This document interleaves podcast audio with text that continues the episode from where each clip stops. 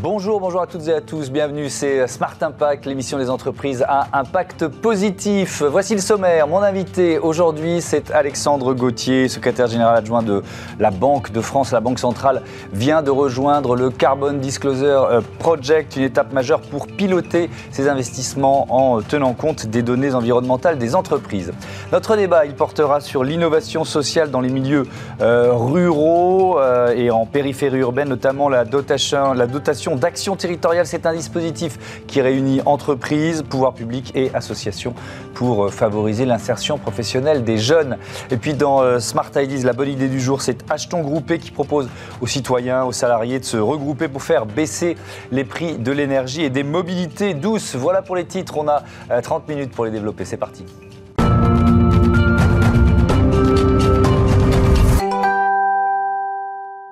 Bonjour Alexandre Gauthier, bienvenue. Vous êtes donc le secrétaire général adjoint de la Banque de France en charge de l'investissement socialement euh, responsable. La Banque de France qui vient de rejoindre le Carbon euh, Disclosure euh, Project. C'est le plus grand système de publication de données environnementales au monde. Pourquoi ce choix? Bonjour et, merci de, nous permettre de, de, partager le choix de cette adhésion. en fait, il y a deux raisons à notre adhésion. Il y a à la fois euh, la volonté d'œuvrer pour la transparence, parce que le CDP, c'est une ONG qui a maintenant une vingtaine d'années, qui est en 2000, et sa fonction, c'est que lorsqu'on est signataire, le CDP, de la part des signataires, interroge un certain nombre d'entreprises et leur demande de fournir des informations, ce qu'on appelle extra-financières. Mhm. C'est majoritairement climat, mais pas seulement. Ça peut être de plus en plus l'eau et la déforestation. Donc à la fois, il y a un aspect de pousser à la, à la, à la transparence. Et pour donner une idée, en 2021, le CDP a dû solliciter 7000 entreprises. C'est que des entreprises un côté en bourse. Et il y en a un petit peu moins de la moitié qui a répondu. Donc ça, il y a le premier intérêt qui est de dire on veut pousser et on veut œuvrer pour, euh, pour la transparence. Et puis l'autre intérêt, c'est que euh, ce que collecte le, CDP, ça peut permettre de calculer euh, des trajectoires carbone et des impacts carbone. Et ça, on s'en sert, nous, pour euh, nos portefeuilles et puis pour tous nos travaux qui concernent la, le risque de crédit en, y mettant une dimension environnementale. alors justement, on va rentrer dans, dans, le détail, mais est-ce que d'autres banques centrales l'avaient déjà fait? Et je crois que la réponse est non, vous êtes les premiers. Et comment vous expliquez? Il y avait une réticence ou est-ce que c'est le début d'un mouvement? Vous voyez ce que je veux dire? Je pense que c'est le, début d'un mouvement. Hmm. Euh, ce qu'il faut voir, c'est que les, les banques centrales agissent déjà de façon concertée depuis 2018 2017, euh, lorsqu'on a créé un réseau euh, qui s'appelle le NGFS, Network for Green Financial Sector, mhm. et qui en fait, qui rassemble des banques centrales et superviseurs et qui bosse sur les enjeux climatiques, mhm. en disant quel est l'impact, les stress tests, etc., et ce qu'on peut faire. Mhm. Donc en fait, il y a déjà une action des banques centrales.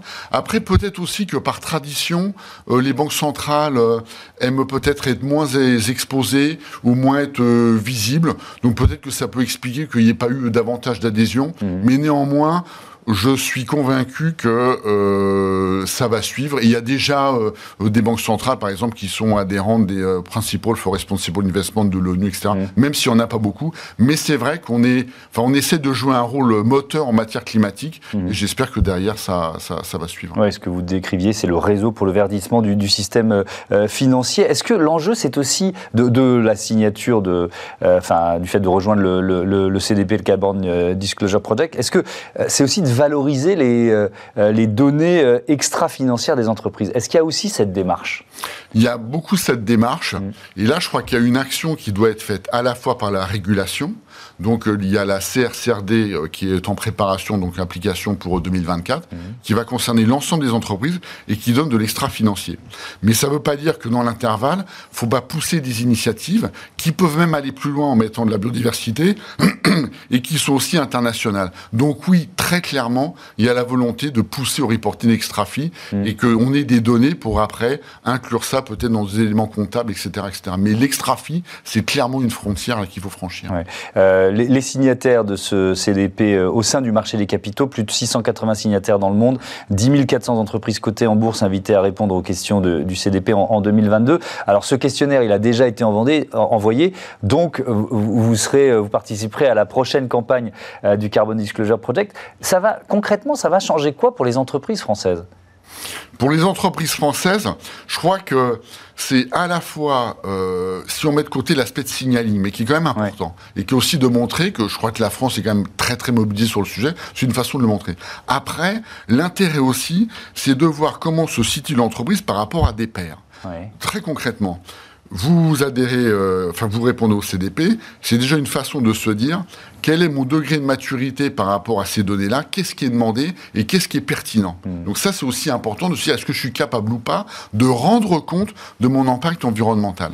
Et puis l'autre phase, c'est de se dire bah avec ça, euh, où est-ce que je me situe par rapport à des pairs? Il faut savoir qu'en adhérant au CDP, on peut aller vers euh, ce qui s'appelle le Science Based Target, Target Initiative et qui permet de se dire, par rapport à une trajectoire 1,5, euh, 2 euh, degrés, comment est-ce que je me situe, à quel horizon, sur quel scope, etc. Donc il y a à la fois euh, l'exemplarité, un assessment interne en se disant où est-ce que je me situe, et puis après un assessment externe qui est de dire par rapport à des pairs, voilà où, est-ce que, où est que j'en suis. Oui, donc c'est vraiment un, outil de trajectoire, si je comprends bien ça. Je trouve ça effectivement intéressant. Alors, question très basique, ce questionnaire, il porte sur, euh, sur quoi? On, va, on va à quel point dans le, dans le détail, des, puisqu'on parle de transparence, de ce que les entreprises doivent fournir? Bah, euh, en fait, si vous voulez, ça consiste à lister euh, vos activités, et d'essayer de mesurer les impacts et de se dire bah, sur telle activité, donc par exemple de prendre l'immobilier, mmh. l'informatique, les activités industrielles, les transports. En fait, ça va, ça va grosso modo recouvrer euh, les traditionnels scope 1, scope 2 et scope 3 éventuellement si on, on va jusque-là mmh. euh, des, des, entreprises. Et en fait, c'est de se dire, qu'est-ce que je suis capable de, restituer et, qu'est-ce qui me manque pour fournir cette information? Je trouve que enfin, cet exercice-là, euh, y compris pour nous, c'est quelque chose qui est, euh, euh, intéressant. on va parler de, votre utilisation de cette base de données du CDP pour, réorienter éventuellement vos investissements, mais je reste sur une entreprise. Est-ce que le fait que la Banque de France s'y mette, est-ce que pour certaines entreprises qui étaient un peu hésitantes ou réfractaires, c'est quand même un message que vous envoyez? Vous voyez ce que je veux dire?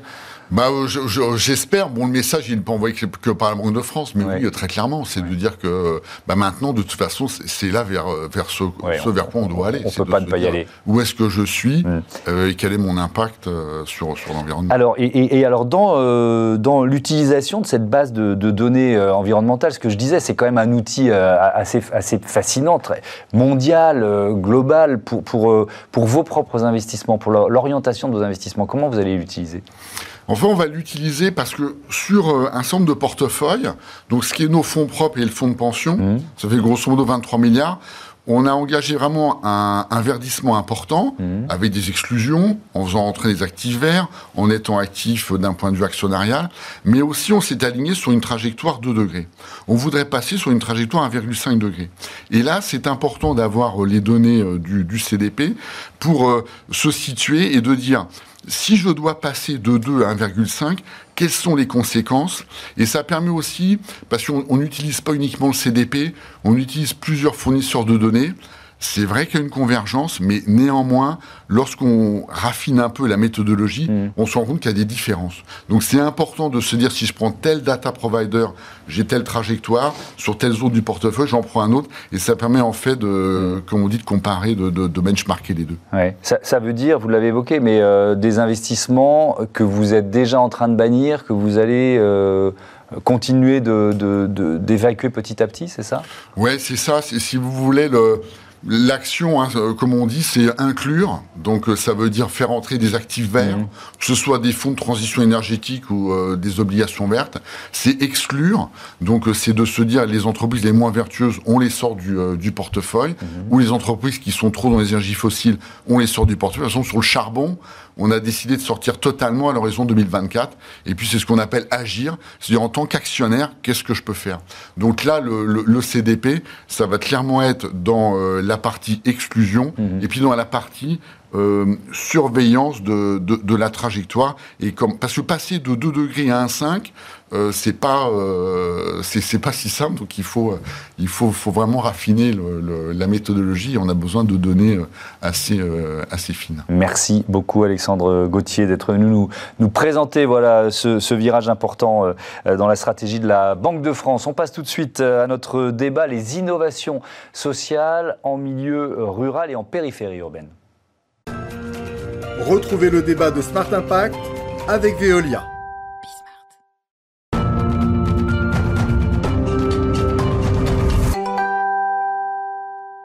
C'est le débat de ce Smart Impact et je vous présente euh, mes invités. Agnès Audier, bonjour. Vous êtes la, présidente euh, de l'Impact Tank et Valérie Daher, bonjour. bonjour. Bienvenue à vous aussi, euh, directrice générale de la fondation Break Poverty. Peut-être un mot de présentation. C'est quoi l'Impact Tank pour commencer?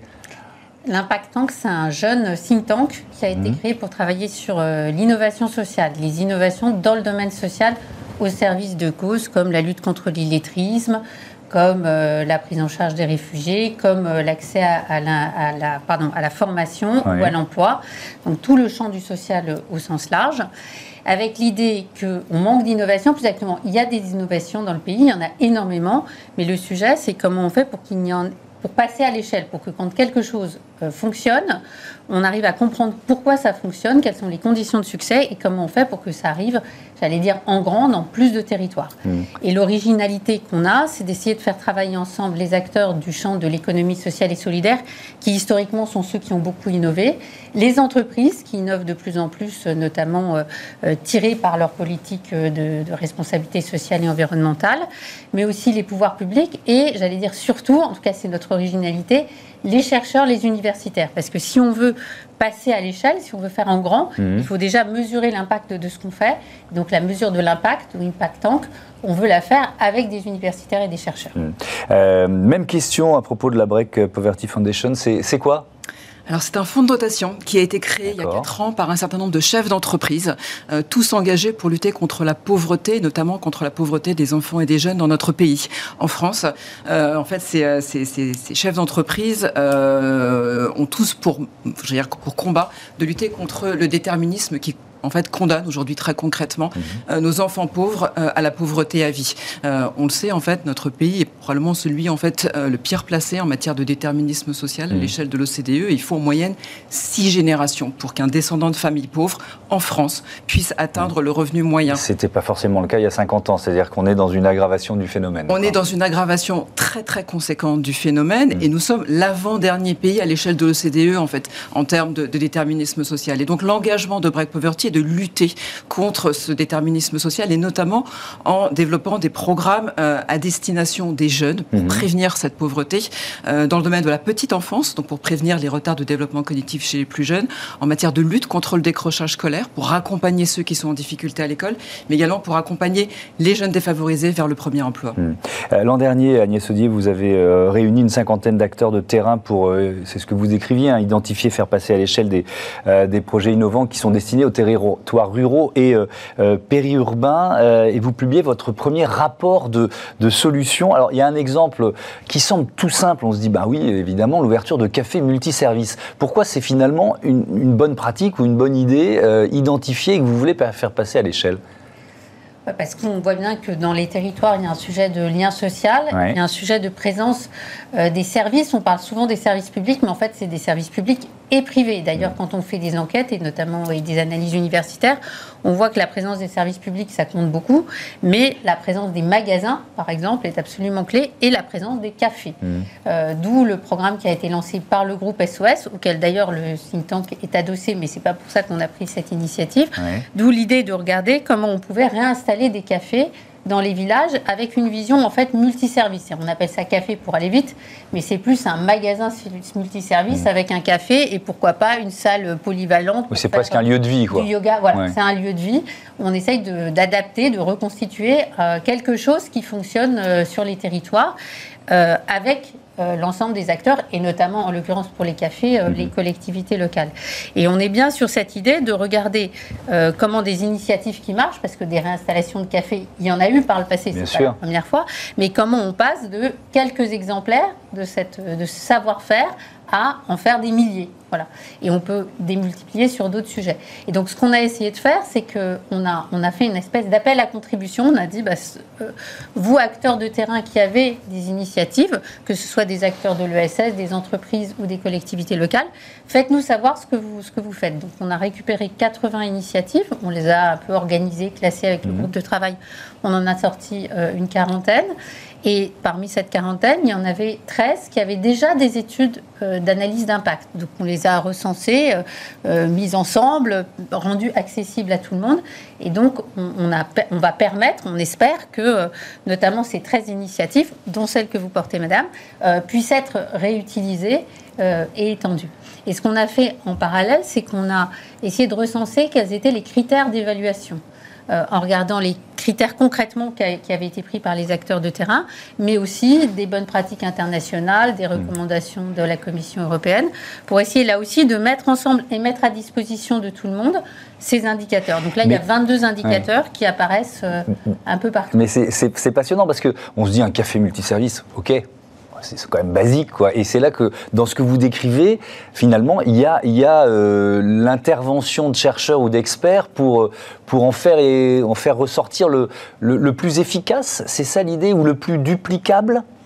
Alors, on essaye de, faire deux choses. D'abord, de mesurer l'impact, parce qu'à un moment, typiquement, si vous voulez réinstaller des cafés, mmh. il va falloir que vous puissiez quelque part justifier que euh, les collectivités locales vont offrir gratuitement les locaux. Après tout, vous offrez gratuitement des locaux pour un service privé. Il faut savoir expliquer pourquoi c'est efficace, pourquoi cet argent public est, dépensé de, de, cette façon. Donc, il y a un sujet de mesure d'impact. On essaye de regarder des villages qui ont avec café et des villages sans café quelles sont les dynamiques qui, se passent sur le terrain. Et c'est là qu'il est difficile de mesurer c'est quoi l'impact hmm. d'avoir un café. Voilà, vous n'avez pas forcément, euh, au-delà des deux emplois qu'il y a dans le café, qu'est-ce que vous pouvez dire sur euh, ce qui se passe sur le territoire. Hmm. Donc il y a un sujet de mesure et puis il y a un sujet de compréhension de ce qui fait le, succès Ce qui fait le succès, on peut le, le dépioter, le décrire qu'il s'agisse de savoir faire un diagnostic territorial, savoir associer les habitants, pas juste euh, avoir une, information en mairie, mais une vraie, un vrai échange avec les habitants pour comprendre ce qu'ils attendent et à quelles conditions ils vont bien accueillir cette innovation. Euh, et puis regarder après sur des, sur des cafés ou des, des commerces multiservices, il y a des choses assez techniques, comment vous faites euh, des accords avec des logisticiens, mmh. comment voilà. Donc tous ces savoir-faire là. Euh, ben on essaye de les mettre en commun et à disposition, on est vraiment par mm. définition euh, à but non lucratif, à disposition de tout le monde. Alors je voudrais qu'on parle de ce dispositif, la dotation d'action euh, territoriale. c'est un système que vous connaissez bien, Valérie Comment, comment ça marche? Alors concrètement, en fait, la dotation d'action territoriale est partie d'un constat qui est que les entreprises sont euh, très peu engagées en matière de lutte contre la précarité des jeunes, notamment sur leur territoire. Mmh. Déjà, quand on regarde euh, les chiffres à l'échelle nationale, on constate que une entreprise, euh, que 9 entreprises sur 10 ne font pas de mécénat. Aujourd'hui, en fait, ce sont moins de 10% des entreprises mmh. françaises qui s'engagent en matière de mécénat. Et lorsqu'on zoome sur le mécénat social, on constate que c'est 20% de ces 9% d'entreprises qui s'engagent sur ces sujets-là, soit 2% des entreprises françaises mmh qui aujourd'hui s'engagent en matière de lutte contre la précarité. C'est trop peu face au constat qui est le nôtre et face notamment à l'ampleur de la pauvreté et du déterminisme social en France. Mmh. Et face à ce constat, en fait, lorsqu'on va voir les chefs d'entreprise, notamment sur nos territoires, on constate en fait que ces chefs d'entreprise ont envie d'agir sur ces sujets euh, parce qu'ils sont tous préoccupés par la situation des jeunes de leur territoire. Ils sont préoccupés par leur situation en termes d'emploi, ils sont préoccupés par la sécurité sur leur territoire et donc ils ont envie d'agir. Mais ils ne savent pas concrètement comment agir parce qu'effectivement, euh, la question de la précarité des mmh. jeunes n'est pas forcément facile à aborder lorsque vous êtes un chef d'entreprise d'une PME ou d'une ETI sur, euh, sur un territoire. Et donc pour cela, nous avons en fait mis en place un dispositif qui vise à faciliter l'engagement des entreprises en matière de mécénat social. Et pour cela, on part du diagnostic du territoire. Et donc on commence par une analyse en fait assez fouillée euh, de, euh, de la pauvreté des jeunes sur ce territoire. Donc pour vous donner un exemple très concret, dans une ville comme Romans-sur-Isère, 36 000 habitants, mmh. on va essayer de comprendre de quoi on parle lorsqu'on parle de pauvreté des jeunes. Donc qui sont-ils? Où vivent-ils? Quelles sont aujourd'hui les principales difficultés auxquelles ils sont confrontés?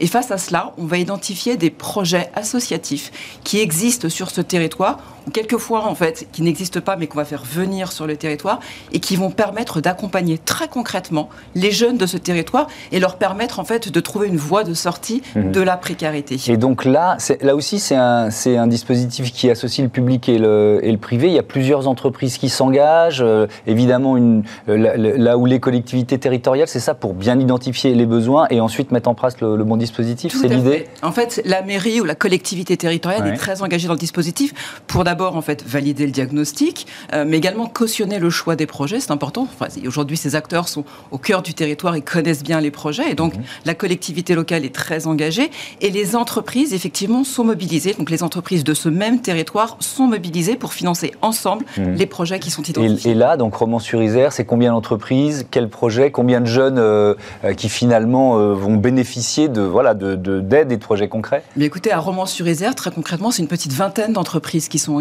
c'est près d'un million quatre cent mille euros qui ont été levés pour financer six projets associatifs à l'intérieur du territoire qui aujourd'hui accompagnent plus de 1000 jeunes dans cette ville de 36 000 habitants. Euh, Agnès Audier, cette association publique-privée, c'est aussi ce qui vous intéresse? Est-ce que vous avez identifié de, euh, de euh, j'allais employer l'horrible mot anglais scalable, mais de, pour passer à l'échelle la, la dotation d'action territoriale?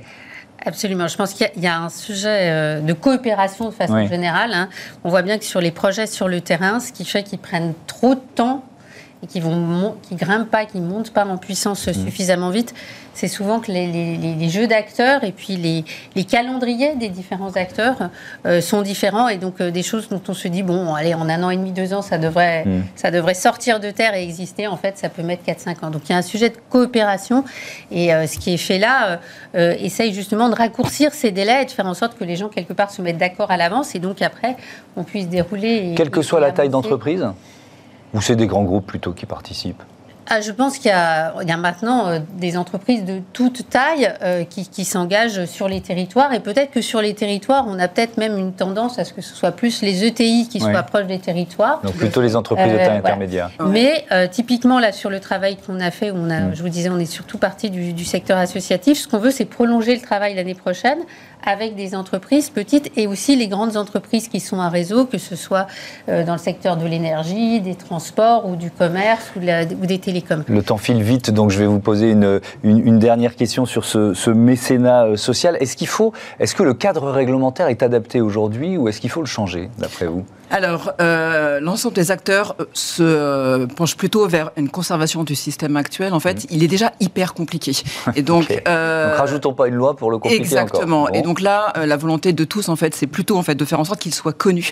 et d'ailleurs, on constate en fait, notamment sur le territoire, qu'un dispositif que nous nous avons beaucoup en fait poussé, qui permet en fait d'augmenter la déduction fiscale, notamment le, le, plancher de déduction fiscale en fait pour les entreprises qui s'engagent, donc à hauteur de 20 000 euros. Ce dispositif n'est absolument pas connu de la part des PME qui souvent en fait limitent leur engagement par peur effectivement que ça leur coûte trop cher. Mmh. Donc pour nous, il est aujourd'hui très important qu'au contraire les entreprises euh, s'engagent de manière beaucoup plus forte en connaissant ce dispositif. Mais par contre, nous avons à cœur en fait de créer une loi dotation d'action territoriale qui va encourager les entreprises à affecter 2% de leurs résultats à des projets euh, sur, leur, sur leur territoire. Donc pour nous, ce qui est important, c'est plutôt en fait, euh, j'irais, de valoriser les bonnes initiatives et de les faire connaître à l'échelle du territoire. Et donc on veut que les entreprises rendent des comptes chaque année sur ce qu'elles font à l'échelle de leur territoire, notamment à destination des jeunes les plus défavorisés. Donc c'est un de nos objectifs pour la nouvelle mandature, c'est de porter en fait ce dispositif et de faire en sorte que toutes les entreprises de France puissent euh, être encouragées à s'engager à hauteur de 2% de leurs résultats pour des projets euh, aux côtés des jeunes de leur territoire. Merci beaucoup d'être venu nous présenter ces, initiatives. C'était, c'était passionnant. À bientôt sur, sur Bismart. On passe à Smart Ideas, une start-up en pleine lumière, comme tous les jours.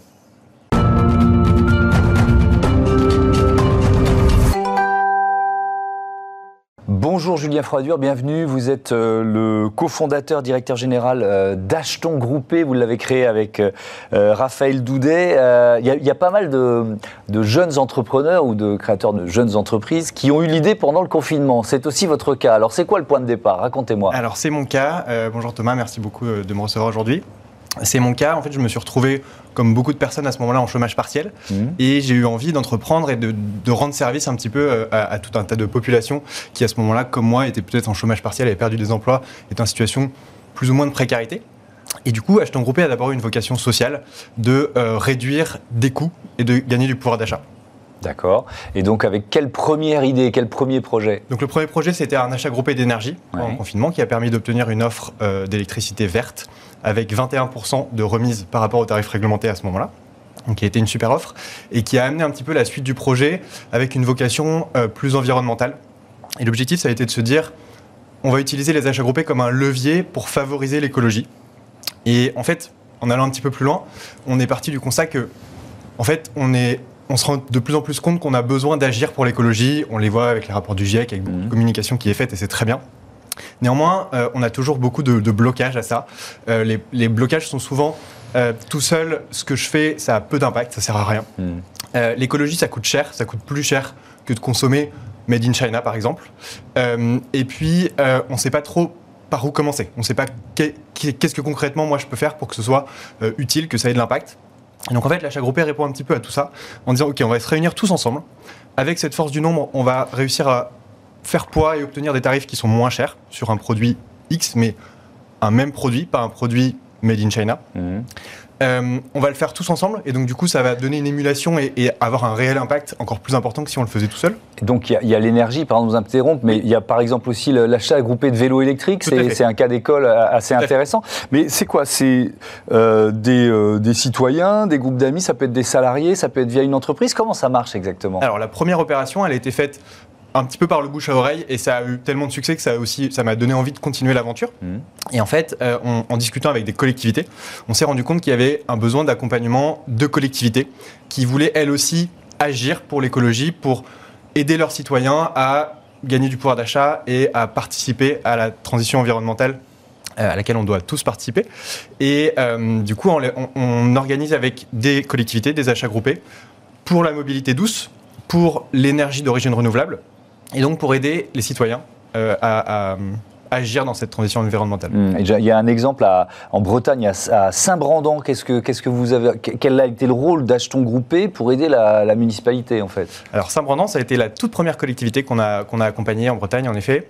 Euh, donc concrètement, comment ça se passe? Nous, on va d'abord discuter avec la collectivité et réfléchir ensemble à qu'est-ce qu'on veut obtenir comme résultat, à la fois en termes de quels produits on va choisir euh, pour notre projet, mais également comment on va l'illustrer et quels, sont les critères qu'on va définir sur l'offre d'énergie, quels sont les critères qu'on va définir pour le vélo. Et donc nous, on les accompagne, on va créer un cahier des charges ensemble, on va les accompagner sur la communication. Et donc, d'abord, on va inviter toute la population, de Saint-Brandan en l'occurrence, à s'inscrire gratuitement et sans engagement pour dire j'aimerais participer à cette transition environnementale et euh, m'inscrire à l'achat groupé d'énergie de vélo électrique, de vélo et vélo électrique. Mmh. Et euh, dans un deuxième temps, on va faire un appel d'offres auprès des fournisseurs. Euh, donc les vélocistes locaux, les fournisseurs d'énergie, et ensuite envoyer les différentes offres qu'on aura pu obtenir euh, grâce à ce rassemblement. et ensuite, chacun est libre d'en bénéficier. Et là, on fait une économie de, quel montant, par exemple? L'ordre de grandeur, c'est moins 15 à moins 20% sur l'achat d'un vélo électrique par rapport au prix public. Ce qu'on va faire également, c'est que quand on accompagne une collectivité, souvent on a des aides euh, des, collectivités locales. Euh, donc là, par exemple, on a organisé un achat groupé à Tournefeuille, à côté de Toulouse. Euh, on a des aides importantes de la région Occitanie, de Toulouse Métropole. Et donc, on va faire en sorte que les vélocistes qu'on a choisis puissent faire bénéficier euh, aux citoyens des, euh, des aides des collectivités en complément de la remise de l'achat groupe. Oui, donc avec un tarif encore plus avantageux. Merci beaucoup, merci euh, Julien Froidur, bon vent à Achetons Groupé. Voilà, c'est la fin de ce numéro de Smart Impact. Merci à toutes et à tous de votre fidélité. À très vite.